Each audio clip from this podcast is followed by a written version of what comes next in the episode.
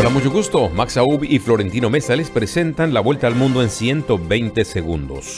Los ministros de Energía de la Unión Europea tratarán de cerrar un acuerdo político mañana martes sobre el plan de Bruselas para reducir un 15% el consumo de gas con vistas al invierno ante el temor a un corte total del suministro por parte de Rusia. La aviación ucraniana bombardeó posiciones rusas en el sur del país, en la región de Gerson, en su contraofensiva para recuperar parte del territorio perdido, según el último informe emitido por el Comando Sur. El presidente de Estados Unidos, Joe Biden, sigue respondiendo bien al tratamiento contra el COVID y sus síntomas han disminuido considerablemente, indicó su médico Kevin O'Connor. La enfermedad ha dejado más de 6.400.000 muertos en todo el mundo.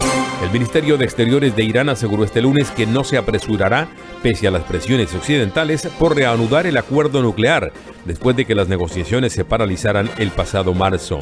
El Papa Francisco visita este lunes en Edmonton, Canadá, uno de los centros católicos donde fueron internados los indígenas canadienses durante los llamados procesos de asimilación ordenados por el Estado y donde volverá a pedir perdón por los abusos perpetrados por el clero.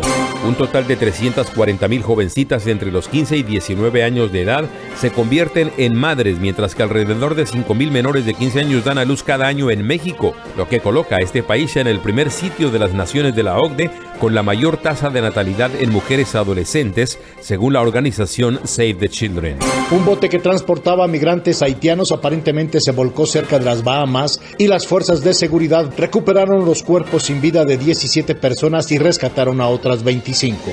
El presidente de Brasil, Jair Bolsonaro, hizo oficial su candidatura a la reelección en octubre, lo que le da tres meses para cerrar una brecha de dos dígitos en las encuestas y asegurar la victoria. Esta fue la vuelta al mundo en 120 segundos.